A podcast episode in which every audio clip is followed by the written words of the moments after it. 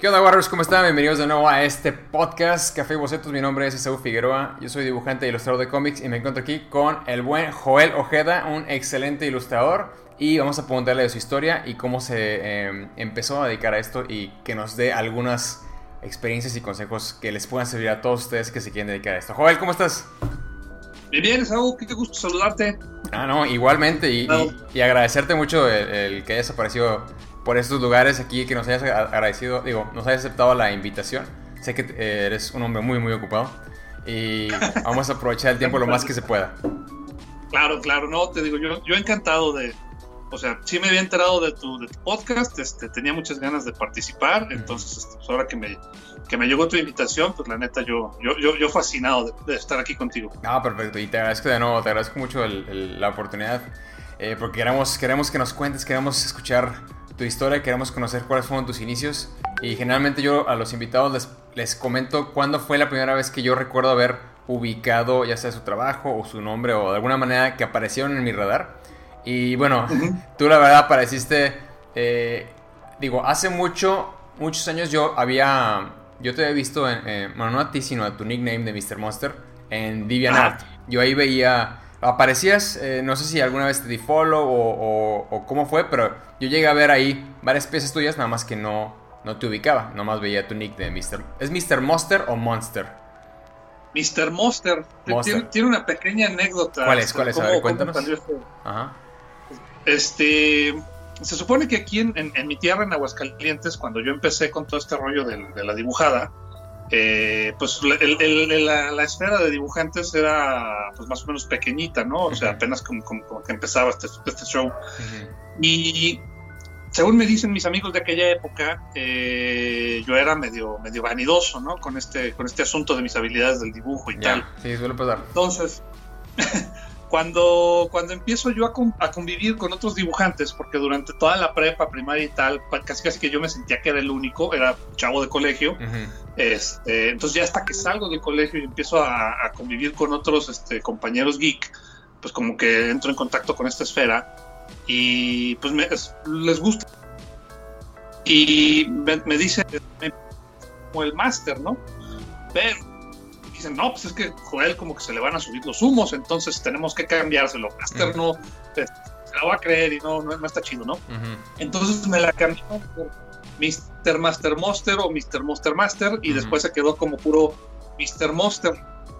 Y curiosamente, un día googleando para ver este qué, qué, relación había, pues porque en esa época todos se ponían este nicknames de, personajes. Sí. dije, pues existirá un Mr. Monster y resulta que sí, o sea, eh, Mr. Monster era un personaje, un villano de las tiras cómicas de Mickey Mouse en Europa, en ah, Italia, me parece. no sabía.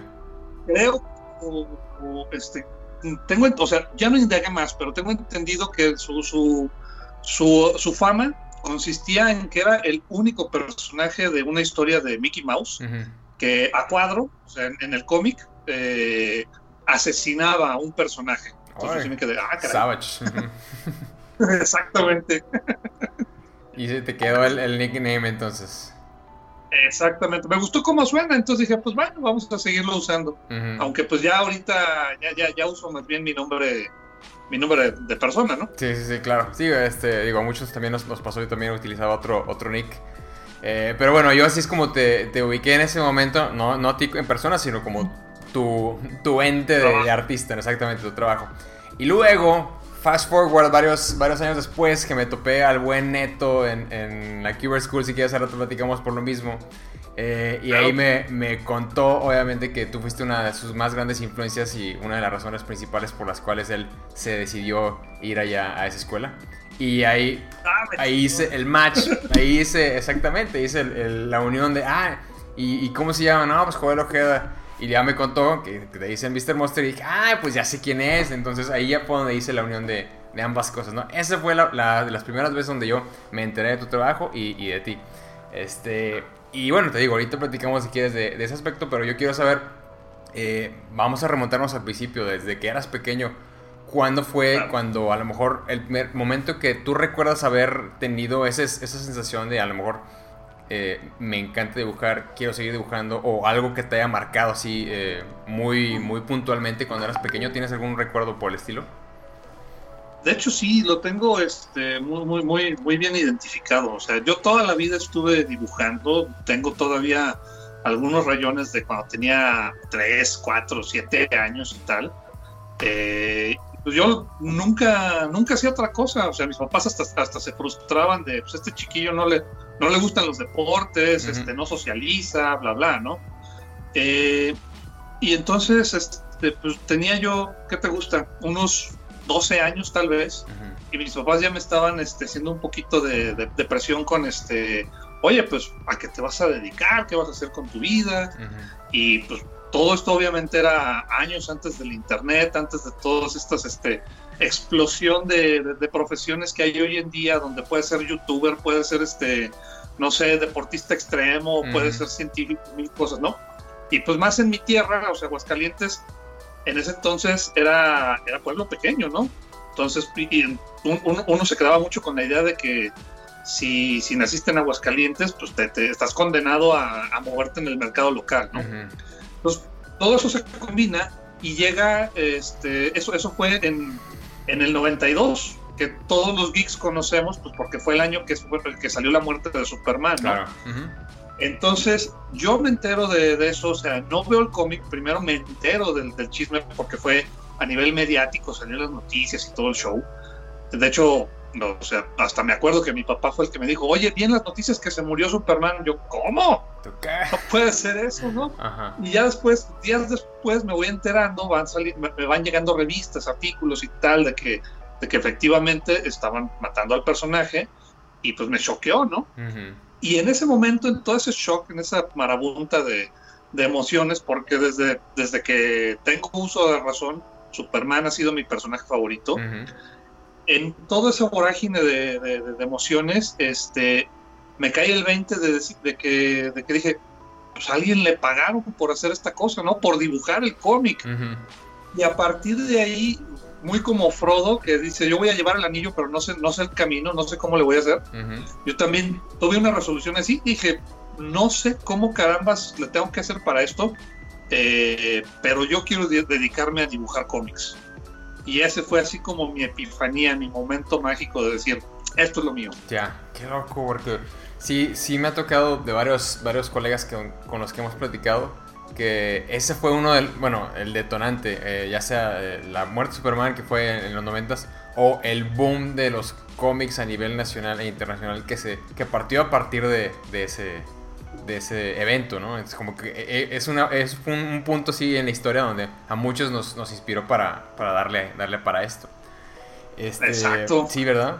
Y em, entonces me dices que ahí fue donde decidiste tú, no sé cómo lo voy a hacer, pero tengo que dedicarme a hacer esto. ¿Tú eh, estabas en la primaria o en la secundaria en ese, en ese entonces? Secundaria, en ese, en ese momento. Ok, y como, como mencionas, a lo mejor no, no tenías mucha eh, gustos afines por los deportes o a lo mejor eh, te sentías que tenías, eh, y sobre todo me cuentes que eres de Aguascalientes, saludo a toda la banda de Aguascalientes, como mencionas que es, ciudad chica, ¿tenías amigos que también tuvieran gustos similares a los tuyos o, o eras, sentías que no había mucha gente que te, que te comprendiera o así?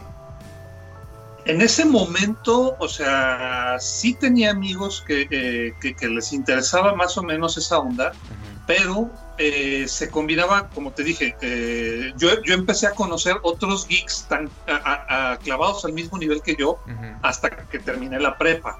Eh, entonces, entre que yo tomé esa decisión y, o sea, entre los 12 y los 18 años, eh, yo, yo con el panorama que me topaba era que este, conforme todos íbamos pasando de la infancia a la adolescencia, la mayoría de mis amigos este, pues, iban dejando eso atrás, ¿no?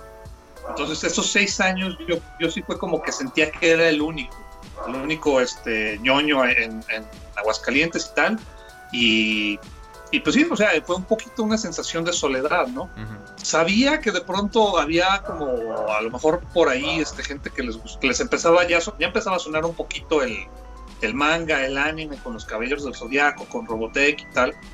pero este, como que yo, yo sentía a todas esas personas mm, lejanas, o sea, no, no, no, sentía yo que hubiera una conexión, que yo pudiera hacer una conexión personal con ellos, ¿no? Entonces, ya hasta, hasta que termino la, la prepa es cuando empiezo a, entrar en contacto con otros círculos de amigos que, que pues sí, o sea, que me, que me, que me reciben y que empiezo a sentir esa sensación de, de comunidad con ellos. Ah, y te lo comentaba porque, de hecho, esta es una de las razones, creo que principales por las cuales me, me aventé a hacer este tipo de, entrevistas y, y, bueno, este podcast. Eh, porque si yo hubiera tenido alguien eh, que me hubiera dicho en, en, esa edad o que me hubiera apuntado, mira, si hay gente que se dedica a esto y si se puede. Y mira, yo lo hice así. A lo mejor me hubiera, hubiera empezado yo antes, pero yo tampoco tenía, o bueno, yo no me topé con gente así este, cuando yo era tan joven. Amigos sí tenía, pero ah. no alguien que me dijera por aquí, ¿no? Ah, ok.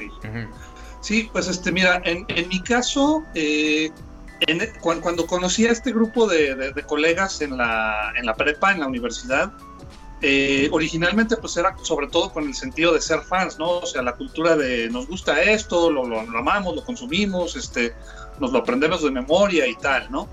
Eh, dentro de ese círculo sí llegué a hacer, este, a trabar muy buena amistad, que a la fecha seguimos siendo cuates, con otros, otros pocos que más o menos este, tenían también como la aspiración de decir, me gustaría dedicarme a eso, ¿no? Este, yo la verdad sigo, sigo considerando una de las eh, grandes pérdidas de mi vida el hecho de que uh, pues los demás como que como que se fueron quedando un poquito en el camino. eh, este, ¿cómo se dice? Y, y, yo pues me quedé, o sea, me quedé mucho con esa, con esa como nostalgia, porque a la fecha sigo considerando que son artistas muy talentosos, muy hábiles, y me gustaría ver que, que este, ¿cómo se dice? Que tuvieran la oportunidad también ellos de llevar más allá este, su, sus obras, ¿no? O sea, por ejemplo, este Charlie de Anda, eh, durante los, eh, entre el 2000 y el 2015 más o menos, hizo, eh, hizo mucho ruido en la escena del cómic mexicano indie con su personaje Nix, este, que es como una cazadora sobrenatural y tal. Este, y mis otros colegas como que no tenían una obra que, que, fuera inmediatamente reconocible para ellos, este, por, de, ah, la hizo fulano de tal, pero su trabajo súper, súper chido y pues pasan cosas en la vida y tal y lo, lo van dejando, ¿no? Sí. O, o, lo siguen manteniendo, pero ya no con, con, con miras a, a, que sea como su profesión. Y pues yo siempre, desde el día uno te digo, yo, yo dije, me tengo que dedicar a esto y bajo esa lupa yo siempre creía que pues, lo más chido que te puede pasar es dedicarte a lo que te apasiona, ¿no? Entonces, este, como que yo, yo, yo siempre que me topo con alguien que tiene un talento prometedor, lo primero que, lo primero que les deseo es eso, que puedan este, dedicarse de tiempo lleno a, a, eso que les gusta. Sí, y, inclusive no, no, a lo mejor no, no solamente a, a, una profesión, digamos, dibujar o algo creativo, sino si hay algo que realmente a una persona le apasiona, o sea, si se puede dedicar a eso, o sea, como, como trabajo o labor de vida, eso sería como una, pues, sea, algo, un sueño, ¿no? Para cualquier persona, pienso yo. Exacto. y, y, esto de, poder dedicarnos a lo que nos apasiona a nosotros, que es el dibujo, creo que es, eh, es como una señal de que como si no podríamos estar haciendo cualquier otra cosa, este, si no hacemos, y si no hacemos esto, como que no, no nos sentimos que estamos vivos, es como que mi, mi sentir también. Y lo comparto completamente, ¿eh? o sea, todavía de vez en cuando pues uno ve cómo, cómo, cómo el mundo se está poniendo así de, complicado. Y hay momentos en los que yo digo, híjole, ojalá que nunca me tenga que dedicar a otra cosa. Digo, aparte de ser dibujante, doy clases, eso, eso es algo que sí disfruto mucho y no, no me lo esperaba. este, pero yo, yo de pronto hay ratos en los que pienso, y si en vez de ser dibujante tuviera que dedicarme a atender un negocio, este, o a, no sé, a ventas o tal, no, no, no puedo. ahí te, te, doy totalmente la razón, ¿eh? O sea, eh, yo no me veo dedicándome a ninguna otra cosa. Claro, y, siempre como, siempre siendo agradecidos y siempre este, tratando de, pues como, como tú lo estás diciendo, fue el ayudar a, a, los que apenas están empezando eso, dar clases es este, muy, muy eh, loable, ¿no? O sea, excelente que se pueda ayudar a, la gente de, esa manera. Eh, pero bueno, regresemos un, tantito a, lo que nos comentabas. eh, ya estabas en la prepa y tú tenías tu, tu, tu visión o tu, tu, objetivo de que te quieres dedicar a dibujar cómics así, tal cual, eso es lo que tú tenías eh, como objetivo en, la mente, ¿no? ¿Cómo fuiste buscando la manera de hacerlo? Pues mira, ya de que tenía definida la meta, lo, lo principal, lo primero que hice en ese momento fue, digo, no fue algo planeado ni consciente, ¿no? Pero ojeando los cómics y tal, eh, pues eh, lo primero fue reconocer las diferencias técnicas entre mi trabajo de ese momento y lo que yo veía impreso en las páginas, ¿no? O sea, yo, yo veía el trabajo, no sé, de Dan Jorgens, que era el que dibujó la muerte de Superman, y, decía, pues es que está muy detallado, yo, yo no puedo hacer eso, ¿no? Entonces, los primeros años mi meta fue mejorar, seguir dibujando, seguir dibujando, seguir dibujando y este y cada vez hacer algo un trabajo mejor que el que, el, o sea el día de hoy hacer un trabajo mejor que el de ayer y obviamente mañana pues que quede mejor que lo que lo hice hoy no eh, y, resulta que a, a mitad de la prepa yo empecé a crear mis propios personajes mis propias historias bueno a lo mejor crear es muy pretencioso porque lo único que hice fue agarrar a mis profesores y convertirlos en monstruos y villanos y mis compañeros y yo éramos los guerreros heroicos que, debíamos vencerlos. Y empecé a hacer un cómic acerca de eso, ¿no? Eh, y sin querer, o sea, bueno, mejor dicho, sin saber mayor cosa, yo llegué a un punto donde me proponía la meta que yo tenía que dibujar una página diaria. Y pues tú y yo sabemos que este, ese es el ritmo que te exigen en las grandes ligas, ¿no? Eh, entonces, este, pues poco a poco, el estarme exigiendo que todos los días independientemente, o sea, obviamente cumpliendo con todas mis responsabilidades de, de adolescente, dígase, este, tareas, este, quehaceres domésticos y tal, eh, me daba el tiempo, me las ingeniaba para siempre tener unas cuatro o seis horas diarias para poder yo aventarme esa página este, por día, ¿no? Y pues ahora sí que años después, pues eso, eso fue un trabajo a mi favor porque ya sin saberlo yo me estaba, eh, me estaba entrenando a mí mismo para, lo, para, pues, para el rigor de, una, de, un, trabajo profesional, ¿no? Sí, sí, por supuesto. Y la verdad me sorprende que a tan, bueno, corta edad, me imagino que tenías unos, no sé, 19, 20 años en esa, en esa época, o quizás más Así es. Que te hayas, te hayas dado cuenta de, de que eso es lo que directo o indirectamente tenías que hacer. Eh, porque igual y muchos, muchos que nos gusta dibujar empezamos dibujando porque pues, realmente nos, nos agrada eh, el plasmar nuestras ideas y expresarnos, pero a lo mejor no con ese enfoque de, de, de profesionalismo de tengo que poder que tengo que entrenar mis habilidades para poder sacar una página de cómic diaria. Ese va a ser mi objetivo. Como que a lo mejor muchos de nosotros no nos planteamos eso y mucho menos a, tan corta edad. Entonces me sorprende mucho que, hayas tenido esa como visión y epifanía de, ese momento. Pues fíjate que, o sea, eh, fue, fue, fue, como una coincidencia, o sea, porque yo cuando me lo propuse, eh, no era la primera vez que yo intentaba hacer un cómic, o sea, todavía incluso antes en la primaria yo hacía, o sea, quería hacer cómics por, por hobby y tal, eh, obviamente mucho más sencillos, y nunca los terminaba, o sea, siempre me quedaba en las primeras 10, 15 páginas y tal. Entonces, este, pues yo, yo nunca me he hecho un test, pero tengo la idea de que yo soy medio TOC, o sea, obsesivo compulsivo. Entonces, o sea, tiendo a ser así como muy minucioso, me, me, desesperan las cosas que no termino. Y entonces todo eso, ese, acumulado en la primaria de proyectitos que yo había intentado y que no los había este, terminado, como que me, me, sacaban de quicio, ¿no? Entonces cuando yo ya tengo este, este rollo de quiero, ser, quiero dedicarme profesionalmente a esto y tal, eh, decido dedicarle, un, sacar una página diaria, más, más que nada como una forma de romper ese ciclo, o sea, de que yo dije, es que no quiero dejarlo a medias, entonces voy a, voy a, voy a, voy a obligarme a encontrar un ritmo que me permita, este, al final del año decir, ah, pues ya terminé mi historia, ¿no? Ya hasta mucho tiempo después fue cuando me enteré de las exigencias este, profesionales y que coincidían con lo que yo solito me estaba imponiendo, ¿no? Oye, pues bueno, qué, excelente coincidencia, porque, pues sí, o sea, generalmente como uno, uno no se propone ese tipo de, de, objetivos, pero qué bueno que a ti se, se te te, te facilitó o fungió a tu favor. Eh, y de hecho eso es algo también que es muy importante, considero yo, Joel, de el acabar los proyectos, sea cual sea, eh, la obra que estés haciendo, el sketch que estés haciendo o el trabajo que estés haciendo, no dejarlos a medias.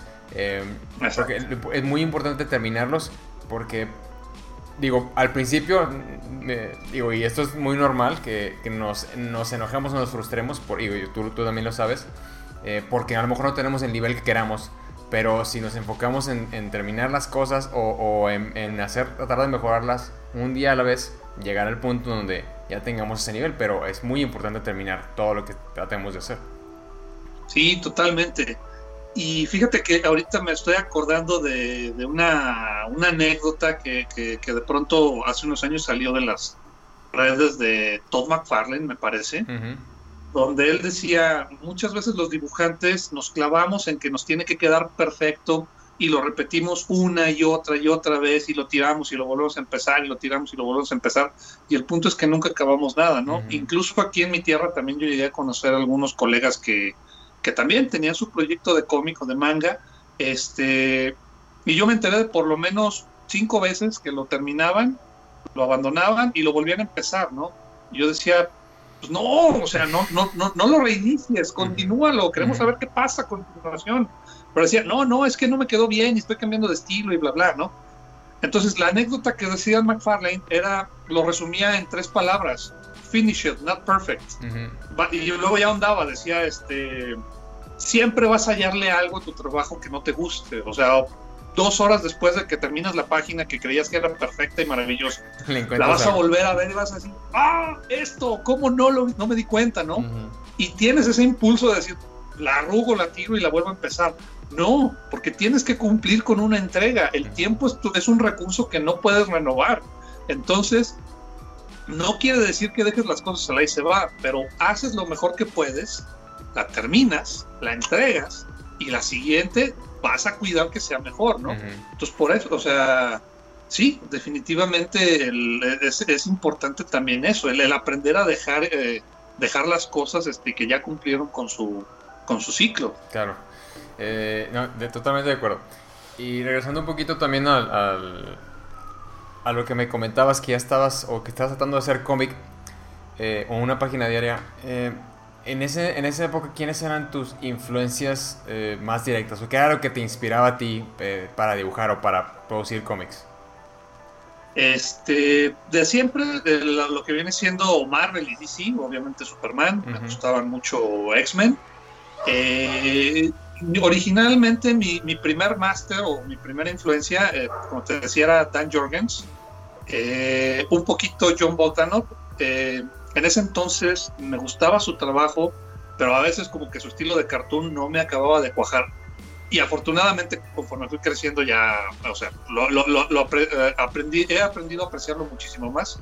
Y es padre, pues, porque ha sido una de mis grandes influencias también para, para poder entrar a DC, ¿no? Eh, pero después de, o sea, yo como que, como que algo no me acababa de, de gustar por completo en el, en el estilo 100% americano. Y pues coincide, te digo, con, con este boom del manga, del anime en Latinoamérica.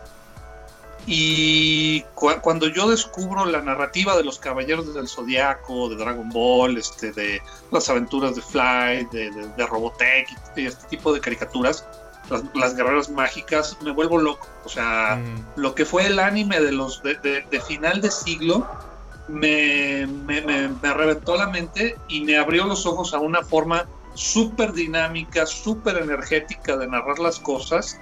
Y este también en esas épocas coincide que hace su gran debut este Joe Madureira y e, su narrativa cristaliza todo lo que yo quería en ese momento para la narrativa, ¿no? Entonces, yo creo que uno de mis primeros este, grandes senseis, aparte de, de Dan Jorgens y John Bog, este, viene siendo Joe Madureira. Claro. Y de ahí, pues ya poco a poco uno va descubriendo más autores, ¿no? Sí, sí, no. Ahorita... Y los principales es el MAD. El MAD, claro. Eh, sí, el, el, el, Amerimanga, como se le, se le llegó a, a conocer en ese momento. Exacto. Y, sí, ahorita yo también estoy palomeando todas las referencias que estás diciendo, yo las, las palomeo también como influencias mías en esa, en esa época. Eh, Pero sí, o sea, toda esa influencia de, la animación japonesa y las caricaturas de, no sé, del canal, como en el canal 13 o el sábado en la mañana. 13, ajá. Cari 13. Cari 13, sí, el sábado en la mañana levantarte a ver las caricaturas. No, esa inspiración pura, pero entonces eso también a ti te era como combustible, ¿no? Para, eh, para, tu, eh, para tus obras y para todo lo que hacías. Totalmente, o sea, algo que me encantaba hacer era eh, grabar las, los episodios de anime para volverlos a ver y tal, pero luego empecé a hacer otro ejercicio por puro gusto, o sea, porque te digo, me encantaba cómo representaban todos los efectos de energía y luego había movimientos súper locos que yo decía, ¡ah, cómo lo hicieron, no? Entonces, algo que yo empecé a hacer en ese entonces era agarraba la, la VHS y me ponía a ver cuadro por cuadro y o sea, ¿te acuerdas que las videocaseteras no, no era tan sencillo como con un DVD, ¿no? Entonces, o sea, estar viendo un cuadro, pausarlo, luego ver el cuadro siguiente, bla, bla, me ponía a dibujar lo que, o sea, cómo se veían los efectos y tal, ¿no? Entonces también, sin darme cuenta, empecé a absorber lo que vienen siendo pues todos los principios fundamentales de, de cómo representar el movimiento, de cómo exagerarlo, de cómo este, de cómo pues, volver más locos los escorzos y tal, ¿no? Y eso, eso también era como parte de mis, de mis ejercicios diarios para seguir perfeccionando el, dibujo. De vuelta, todo esto era sin tener un propósito claro de para qué me iban a servir, ¿no? Pero este, conforme fueron pasando los años, se volvieron parte fundamental de mi, de mi estilo y de mi, de, mi dibujo. Claro, que también es parte del experimentar, o sea, como que tienes que en tu sed de, expresarte o de buscar qué más dibujo, qué, puedo, cuál es la inspiración que me llega, entonces uno tiene que experimentar, es lo que yo, trato también de, platicar con, todos los, los, chavos con los que me toca platicar, de que experimenta, utiliza todos los instrumentos que puedas, los que tengas a la mano, eh, es más, lo que, aunque sea papel, de, el más chafo que tú tengas, no importa, tú experimenta y con lo que a ti te sirve, pues dale por ahí, ¿no? Y eso es lo que a ti te puede servir como para, en, en este caso que me cuentas que había otras cosas que a lo mejor no eran, en otras proponías tú, de que esto lo voy a hacer porque me va a servir en un futuro, pero estabas experimentando, estabas buscando otras cosas de inspirar.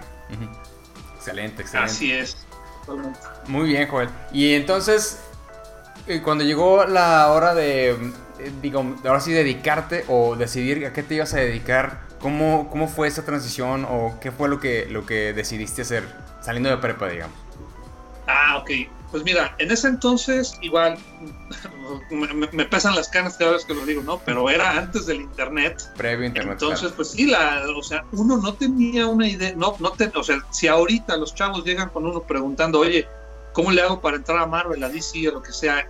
No hay, no hay un manual, ¿no? Este, y uno se entera pues por chismes, en realidad, redes sociales y, X. En ese entonces, pues todavía menos, ¿no? Pero para, para suerte de todos, existía en ese entonces la revista esta de Wizard. La Wizard Magazine, claro. Exacto, y, y ahí me tocó ver una, una, entrevista, leer en ese entonces una entrevista que le hacían a, en aquel momento, un joven Humberto Ramos, que estaba empezando, y que, que, él decía, este, no, pues soy mexicano y chalala, de entrada mexicano, yo decía, órale, ya, ya están allí, o sea, qué chido que sí se puede, ¿no? Entonces te da una cierta tranquilidad. Y en esa entrevista él decía, yo estudié diseño gráfico en la Ciudad de México y bla, bla, ¿no? Y pues coincidía con que ya era más o menos el tiempo de terminar la prepa y de, ver qué onda con la carrera. Y también por ese entonces yo me había enterado que existía la Qbert School, ¿no? Eh, entonces, pues sí, yo, yo como que decía, quiero buscar algo que tenga que ver con cómics, algo que tenga que ver con dibujo, necesito una carrera que tenga que ver con eso, ¿no? Eh, de vuelta, pues Aguascalientes en ese momento pues era un panorama netamente local.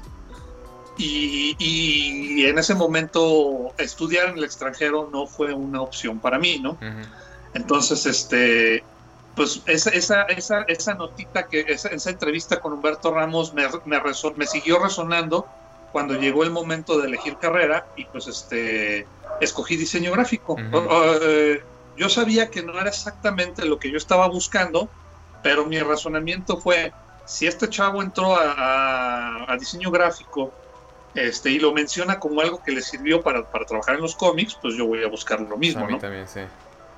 Entonces, este, pues sí, o sea, nos fuimos a diseño gráfico y ahí estuvimos, este, terminé la carrera obviamente pues ya al, graduarme y ah, conforme voy estudiando me doy cuenta de que aunque hay muchos, muchos principios en común con los cómics, eh, pues no necesariamente todo, o sea, de, ese 100% a lo mejor un 20 este, es lo que, lo que yo podía aplicar en cómics, ¿no? Pero pues, al final del día, de, las opciones que yo tenía, me sirvió, creo yo que me sigue sirviendo mucho, ¿no? Porque todavía de vez en cuando vuelvo a los a, ciertos principios básicos que me impartieron en la carrera y digo, ok, ah, ok, esto ahorita me hace sentido para cómo yo puedo seguir mejorando mi trabajo. claro, y de hecho ahorita me te iba a hacer, ya me contestaste la pregunta que te iba a hacer, que era, eh, ¿qué tanto te sirvió haber estudiado esa carrera y qué tanto lo aplicas o lo aplicarás en, en, pues, la profesión de dibujante? Eh, pero más que, más que preguntarte eso, eh, ¿qué crees que ¿Qué crees que sería el beneficio de, estudiar en este? Bueno, ahorita ya las carreras ya han cambiado mucho, ya, ya hay muchísimo más oferta dependiendo de la ciudad en la que uno se encuentre, pero eh, hacen mucho esta pregunta de, eh, estudiar o no algo relacionado con, con, arte. Este, tú, bueno, que estudiaste diseño gráfico, no necesariamente una, una carrera de dibujo. ¿Qué le, dirías a, los, a los chavos que, quieren saber si estudiar algo de, dibujo o estudiar otra carrera relacionada a, arte o no? Mira, yo creo que sí, sí debe ser importante estudiar una carrera. Em, te, voy a dar la, razón que me dieron mis papás, en ese momento. Me decían, sí, no te podemos pagar una, una carrera en Estados Unidos y tal, pero tienes que tener una carrera, porque cuando yo terminé, yo me gradué de la prepa, sí llegué a tener la discusión de, pues, si no, si no, si no hay nada de cómics aquí, pues mejor no estudio y me pongo a trabajar de una vez en eso, ¿no? A buscar, a buscar mis oportunidades. Me dijeron, no, ten una carrera porque esos conocimientos te van a servir para poder abrirte tu camino. Si no logras tu, en ese momento, pues ellos no lo veían como un, como un este, ocasión, ¿no? Lo veían como un capricho. Entonces, si no logras tu caprichito, por lo menos de, dibujar monitos, por lo menos vas a tener el respaldo de unos conocimientos que te permitan este, eh, pues, sobrevivir, ¿no? Eh, aplicando ese mismo, ese mismo eh, razonamiento, yo lo actualizaría a decirse a los chavos de ahorita en el sentido de sí les recomiendo una carrera, porque si nos quedamos nada más con las habilidades, este, ¿cómo decirlo? Pues las habilidades técnicas que nos, que nos trae el dibujo, eh, las aprende, o sea, la mayoría de las veces las vamos a aprender por instinto o por tutoriales. Va a, va a haber como muchos este, conocimientos que vamos a, absorberlos sin razonarlos a profundidad.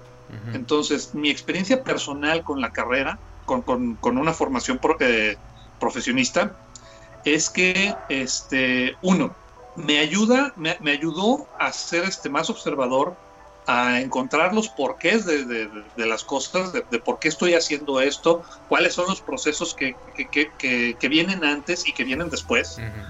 este, y la otra que se me hace súper importante y que si estamos estudiando nosotros autodidactamente, mm, a lo mejor no la... Eh, es un volado si lo, si lo desarrollamos o no. Eh, la capacidad, la, la capacidad de, venderte, de, generar este contactos, de establecer relaciones, porque por, eh, la, mayoría de las carreras como profesionistas involucran eso. Tienes, o sea, aprendes a trabajar con un equipo, mm. este, aprendes a, establecer relaciones profesionales, a decir, ok, yo identifico con quién me tengo que dirigir para obtener X resultado o para generar este, cierta, cierta relación profesional, ¿no? Y, eh, eh, siento yo que, fuera de la carrera, eh, las posibilidades de que uno vaya desarrollando esa, esas capacidades, no quiero decir que sean reducidas o imposibles, pero este, pues se dejan más al azar, ¿no? Entonces yo creo, yo por ese lado sí recomendaría mucho estudiar una carrera. No puedo decir exactamente cuál, pero, pero sí recomendaría definitivamente una, una formación de profesionista. Perfecto, excelente. Sí, sí, yo estoy, estoy de acuerdo en, lo que me estás comentando. Eh, avancemos entonces a el momento en el que... Bueno, cuénteme un poquito de eh, Garabato Studio. Eh, ¿Es más o menos en, esa época donde se formó? ¿O, cómo Un poquito después. Este, pero, pero baila más o menos con esa época. Con este grupo de amigos que te digo que yo conocí cuando entré a la universidad, como casi todos los que estábamos este, de chavos en los noventas, dos miles, eh, pues empezamos a generar la idea de, pues estaría chido que hagamos cómics, vamos a hacer un colectivo, un grupo, vamos a sacar nuestro fanzine, eh, y, y, ¿cómo se dice? Y, y, lo llevamos a convenciones y vamos a vamos a conquistar México y vamos a generar la industria del cómic, bla, bla, ¿no? Este, entonces, esos grupos pues, se fueron creando y desintegrando este, a lo largo de los años y llega, madres, ya no me acuerdo de la, de la época, por, por, ahí del 2008, yo creo, una cosa así, 2008, 2009, eh, con ahora sí que con los sobrevivientes de esos primeros grupos, eh, yo decido formar, bueno, o sea, entre ellos y yo decidimos formar este Garabato Studio, porque justamente todos esos pequeños colectivos aquí en Aguascalientes se habían desintegrado y parecía que como que se estaba perdiendo el impulso, ¿no? Y yo no quería quitar el dedo del renglón. Estos compañeros tampoco, entonces este, dijimos, vamos a formar, ahora sí que vamos a formar nuestro propio estudio con, con juegos de azar y mujerzuelas. bueno, obviamente fue así todo eso. este, pero lo, pero, lo conformamos y dijimos, pues bueno, o sea, vamos, eh, hasta ahora los proyectos, los, los estudios que se habían conformado eran mucho con el rollo de lo seguimos haciendo por hobby, con el amor al arte, por el amor al arte y tal. Y, y yo, pues, te digo, siempre fui de la idea de, no, es que yo, yo me voy a dedicar a esto, entonces tenemos que buscar ese que sea más, más pro y tal, ¿no? Entonces, Garabato Studio nace justamente como una combinación de todo eso, de querer seguir haciendo cómic y tratar de llevarlo un, un pasito, dos pasitos más hacia, la hacia un nivel profesional en comparación de los fanzines que habíamos estado este, haciendo en ese momento. Mm, Nuestros métodos de producción seguían siendo ridículamente artesanales, ¿no? Pero procurábamos que los acabados pues ya fueran, este, no sé, portadas este, a color, con impresión digital, bla, bla, bla, este, y, empezamos a buscar el, presentarnos ya no nada más aquí en, Aguascalientes, sino este, ya buscar eh, escenarios este, en Guadalajara, en Ciudad de México y tal, ¿no? Sea, estaban buscando, eh, no, no perseguir, sino continuar ese movimiento o ese, ese sueño de dedicarse a, ser artistas, a dedicarse a hacer cómic a nivel nacional e inclusive expandir ese, ese impulso hacia, otras, hacia otros lados, ¿no? Conectar quizás también con gente que tuviera las mismas ideas. Me resuena mucho a, lo que hubo aquí también en la ciudad de Monterrey con eh, el estudio Cygnus, cuando empezó a salir eh, cómics también de, nacionales como Trapato, como Lugo, como también fue un, un grupo de gente que también tenía eh, ideas similares y empezaban a juntarse a hacer ese tipo de, esfuerzos de cómic, ¿no? Me suena más o menos así como lo que me cuentas con, con Garabato. Es correcto, sí, o sea, bueno, la intención sí, definitivamente los de Signos supieron hacer mucho mejor su chamba, ¿no? Ellos se profesionalizaron al 100% desde el día desde el día uno y lo que fuimos nosotros Garabato, te soy honesto, este probablemente nada más nos llega, llegamos como a un tal vez 30% de, de profesionalización en esa en esa área, ¿no? O sea, el proyecto fue muy padre, duró duró este, varios años, eh, yo creo casi como 8 o 10 años, eh, pero sí, o sea, no, no, no, no, lo, no lo supimos hacer llegar más lejos, o sea, lo que, lo que hizo Cygnus, ellos empezaron con sus propios, este, sus propios proyectos, pero luego se, se lograron consolidar como una empresa formal que le, que, que le hacía trabajos a otras editoriales, ¿no? Garabato este, se quedó como dos, dos, tres pasitos este, atrás de eso. Correcto. Pero de, todas formas, el, seguir manteniendo el impulso, el estar empujando para seguir llegando más lejos, este, fue, fue algo que para mí fue súper valioso. Claro, claro. No, y, y, es, es importante, o sea, como, como mencionas, fue nunca quitar. O sea, puedes cambiar el, el, curso de, de, la dirección que tienes, pero no el destino, ¿no? Entonces, Así es. Eh, y, van, y van siendo etapas, ¿no? Y ciclos que se van abriendo y se van cerrando. Y como me comentas de, de Garabato, que al parecer fue una época, eh, pues, eh, bonita. Pero pues todo va evolucionando, ¿no? Entonces, ¿qué pasó después de, que, de que, Garabato, digamos, que se llegó a pagar? ¿O, me, me, parece que tú te saliste o cómo estuvo? Sí, este, pues a, la par de que se va dando todo este proceso de garabato, eh, yo, yo empecé a, asistir, por ejemplo, a las, eh, revisiones de portafolio que, que, que, se generaban en Festo, en Conque y tal. Y eso poco a poco me empezó a conseguir unas cuantas chambitas este, con, con editoriales indies de Estados Unidos, ¿no? Entonces ya era como una... Pues sí, ya, ya, se empezó a convertir en mi trabajo de, de tiempo completo, el, el hacer cómic. Este, pero eh, llega un punto, pues, este, donde, donde yo decía, pues quiero más, ¿no? O sea, yo necesito consolidar bien mi, mi, carrera, este, como, como dibujante profesional en Estados Unidos. Eh, y pues ahora sí que cuando uno está haciendo malabares, pues luego le pones más atención a una pelota que a otra, ¿no?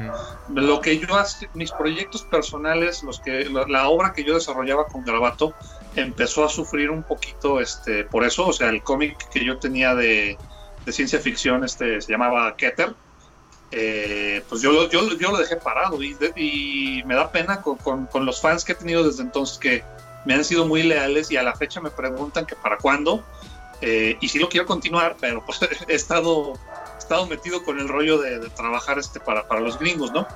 Entonces en ese momento, cuando yo empecé a ver esas, esas dificultades, que yo estaba mucho más clavado con, con, con, con abrirme paso en Estados Unidos, eh, pues tuve que tomar la decisión y efectivamente pues agradecerle mucho a Garabato por, por, todo el apoyo que nos habíamos estado proporcionando mutuamente y, y, comentarles, no, pues este, yo en este, o sea, ahorita yo me tengo que enfocar para acá, ¿no? Porque ya están cayendo más cosas, o sea, no, no voy a tener tiempo o energía este, para, para, para, para dedicarme de bien a Garabato.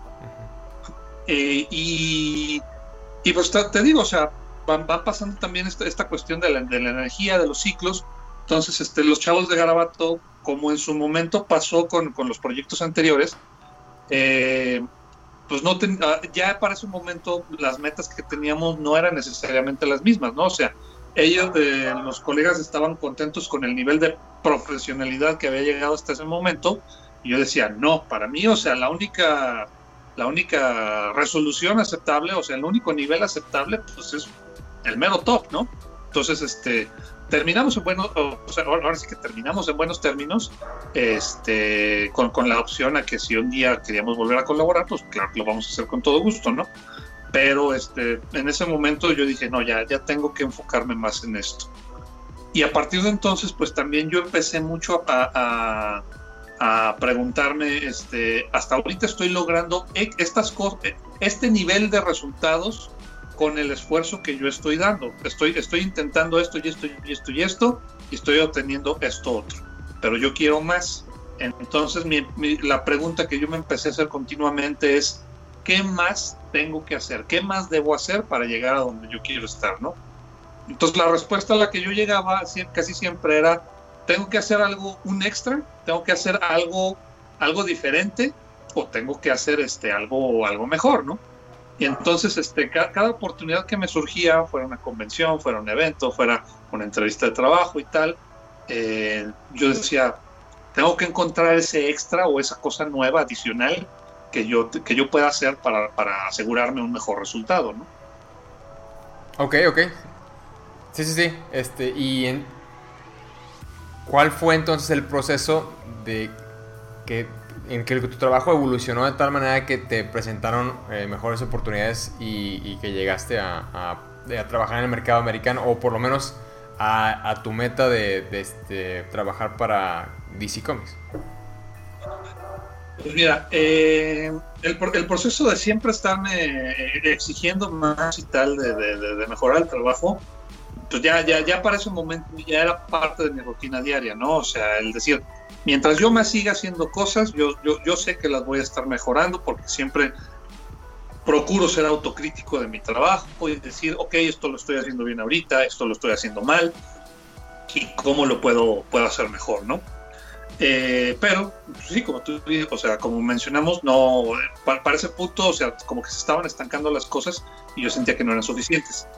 Pero, eh, cuando yo tengo, empiezo a tener estas, estos cuestionamientos de cómo mejorar todavía más, eh, no necesariamente era nada más en, mi, en, la, en, la, cuestión del dibujo, sino en la cuestión de cómo abordo yo una entrevista de trabajo o cómo mm, busco más contactos, este, sí, o sea, o cómo trabajo mis redes, o sea, pues eh, este, este pequeño rompecabezas al que todavía hoy en día nos, enfrentamos todos los artistas, ¿no? ¿Cómo llego más lejos? ¿Cómo llego a más gente? ¿Cómo llego a la gente correcta? Ya sea tanto en contactos como profesionales como en público y tal, ¿no? Y en ese entonces yo ya este, tenía un año o dos este, participando como en el Artist Alley de la, de la mole, ¿no? Eh, entonces, lo que me lleva más directamente a DC Comics fue el, evento de, noviembre del, 2017, que era cuando conmemoraban el 25 aniversario de la muerte de Superman. La muerte de Superman de nuevo. Exactamente, vuelve a hacer eco ahí en mi vida. Ciclo. Exacto, o sea, de hecho ocurre eso, que la mole invita al equipo original, a Dan Jorgens, a John Bogdan Vital, como un, como un festejo, los, los, trae a todos a, México para, pues, para participar ahí, ¿no? Para convivir, que se les hiciera así como, como festejo y tal, ¿no? Y también la mole hace un artbook donde nos pide a todos, bueno, la mole siempre ha hecho artbooks, donde, donde les pide a todos los, los cuates del Artist Alley que pues, que ofrezcan una pieza, ¿no? Y en ese momento el tema fue justamente el 25 aniversario de la muerte de Superman. Uh, papá. Entonces yo dije, exacto, yo y me pulo y me aviento el Superman más rompemadres de mi vida. Este, y efectivamente, o sea, yo creo que le dediqué una semana completa a ese dibujo. Sobre todo la parte de colores, porque soy lentísimo para los colores, ¿no? O sea, el, el dibujo sí salió en una tarde pero, pero para los colores fue de, no, me tengo que asegurar que esté chingón y lo que le sigue. Entonces, este, en esto, o sea, queda en el artbook eh, eh, el, dibujo y tal, pero en este rollo de qué más puedo hacer, eh, yo dije, pues me voy a acercar a los, a, los dibujantes, que yo sé que no vienen en plan de revisar portafolios y tal, pero bueno, voy a buscar platicar con ellos. Yo sabía que estaba, o sea, la, la convivencia en el evento era nada más este vas a que te firme un cómic o le compras un print y mientras estás platicando y tan tan, ¿no? Eh, pero bueno, yo quise hacer algo distinto. Dije, les voy a regalar un print en tamaño grande del dibujo que yo hice. Este, y pues a ver qué sale, ¿no? O sea, pedirles tips o platicar con ellos y XY, ¿no? Entonces voy con Dal Jorgens, este, le entrego eso, voy con Mike Carlin, con, con Doug Hasselwood, no me acuerdo con quiénes tantos fui. Este, y llego también con este John Bogdanov, y, y, ¿cómo se dice? Con Mike Carlin, yo también le dije, oye, pues este, tengo, Mike, Mike Carlin fue el editor de todo el proyecto de la muerte de Superman. Le dije, yo sé que tú ahorita ya no estás en DC, que, que, que, ya, o sea, que no me puedes ofrecer chamba y tal, pero como editor me quisiera que me dijeras este, qué, qué opinas de mi portafolio, ¿no? Entonces ya me hace una review, me, este, me dice, pues sí, yo ahorita ya no estoy involucrado en eso, pero pues, te puedo decir esto y esto y esto y esto. Hice lo mismo con John. Y este, John eh, es súper cálido, es, es, es, un osote, o sea, es, este, es un teddy enorme, lleno, lleno de, amabilidad y de ternura y tal. Y John me dice, sí, este, búscame al final, de la, al final del día, porque ahorita pues estoy en esto, ¿no? Eh, y yo esperaba, como suelen, suele pasarnos en las entrevistas de trabajo, pues una, una review rápida donde te dicen esto, esto está bien, esto está bien, esto está bien, esto está mal. Adiós, ¿no? Muchas gracias. Eh, y John me ha hecho, me hizo lo que hasta ahora sigue siendo la revisión más minuciosa de mi vida.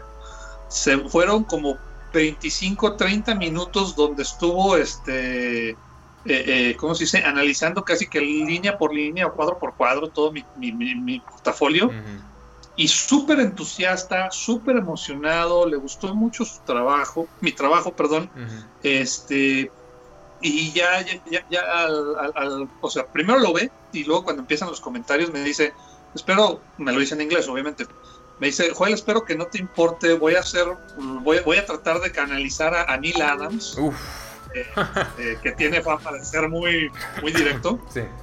Entonces, con el perdón de Neil Adams, Joel, lo que te quiero decir es, you draw like a motherfucker. ¡Ay, qué bonito me lamentó!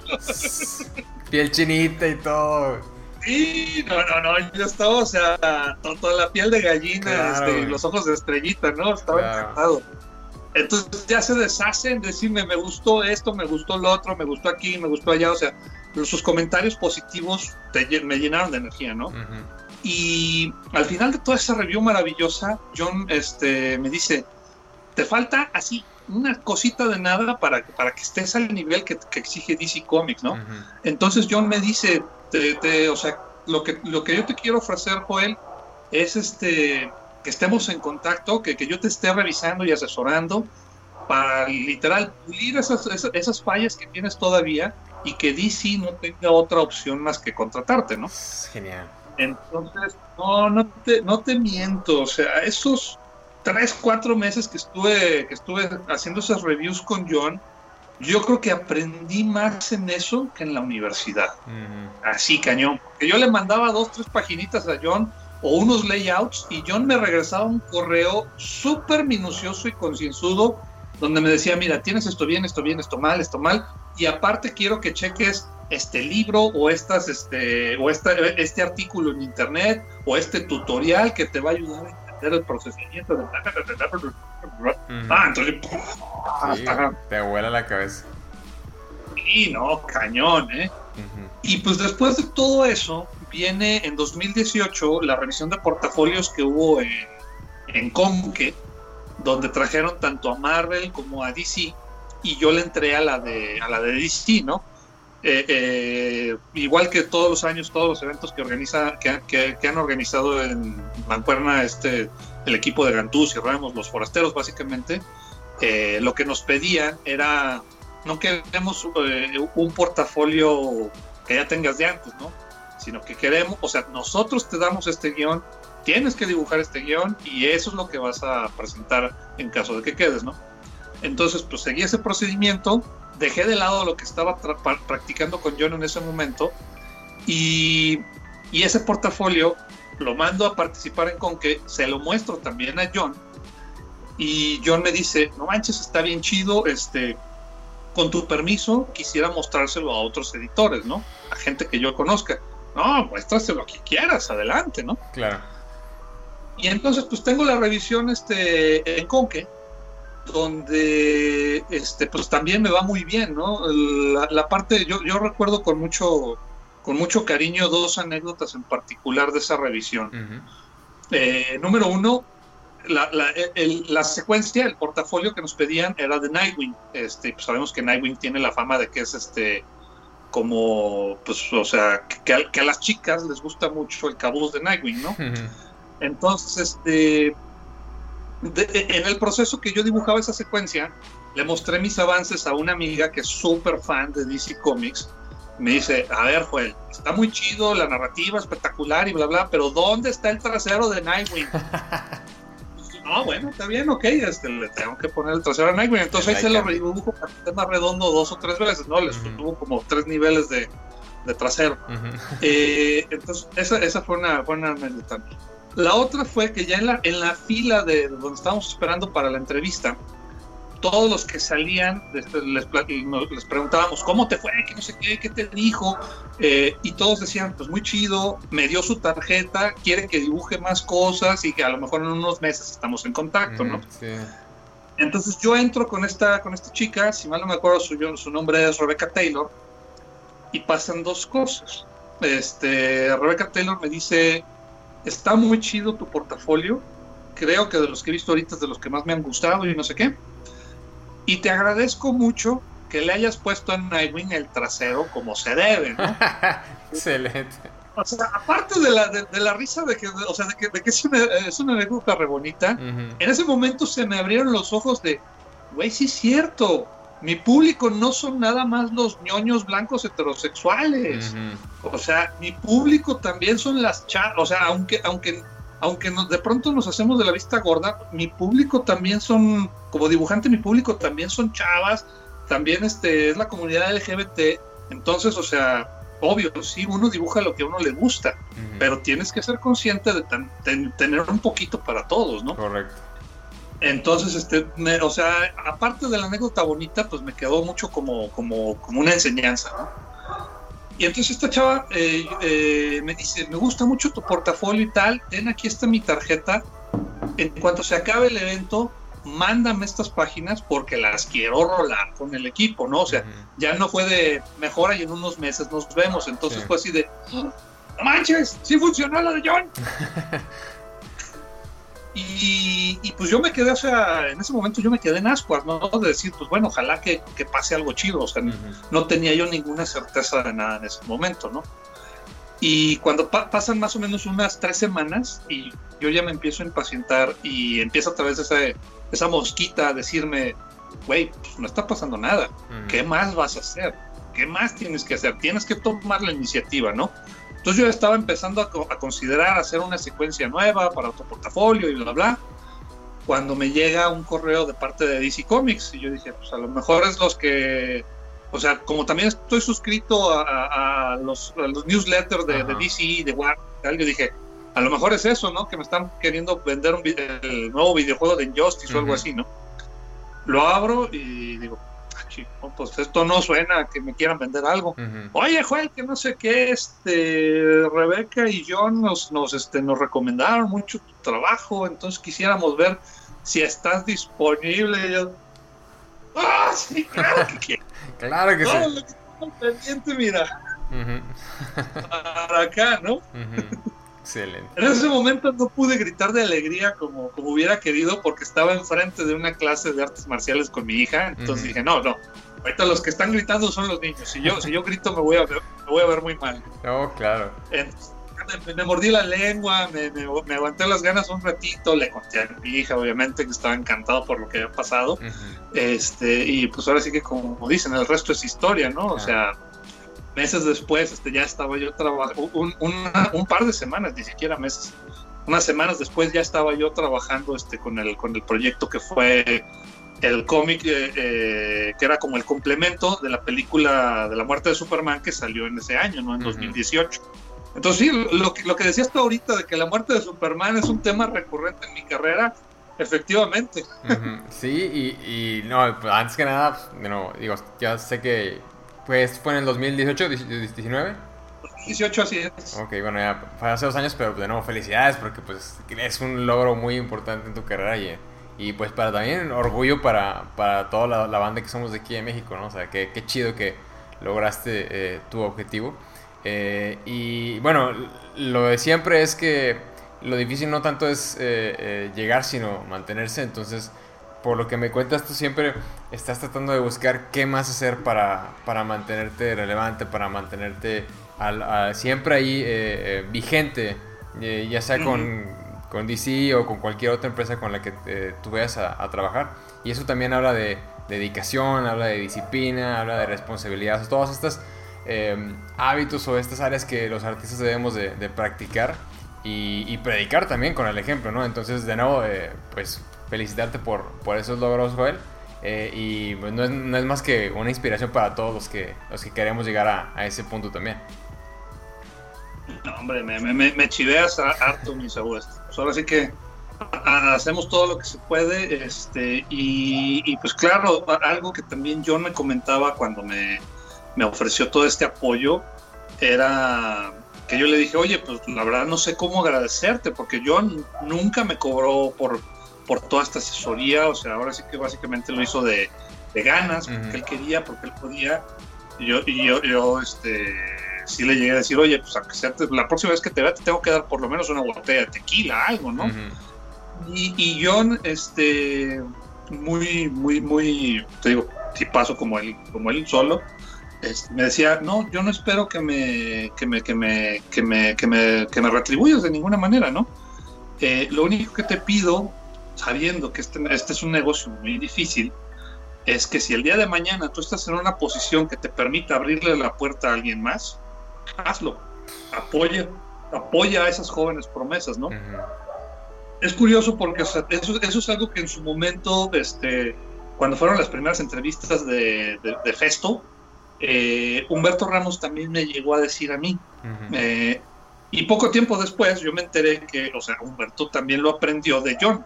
O sea, John también en su momento le abrió la puerta a, Humberto. Entonces es como una especie de cadena de favores para justamente mantener, o sea, ayudar un poquito a que esas jóvenes promesas vayan, vayan este, entrando, ¿no?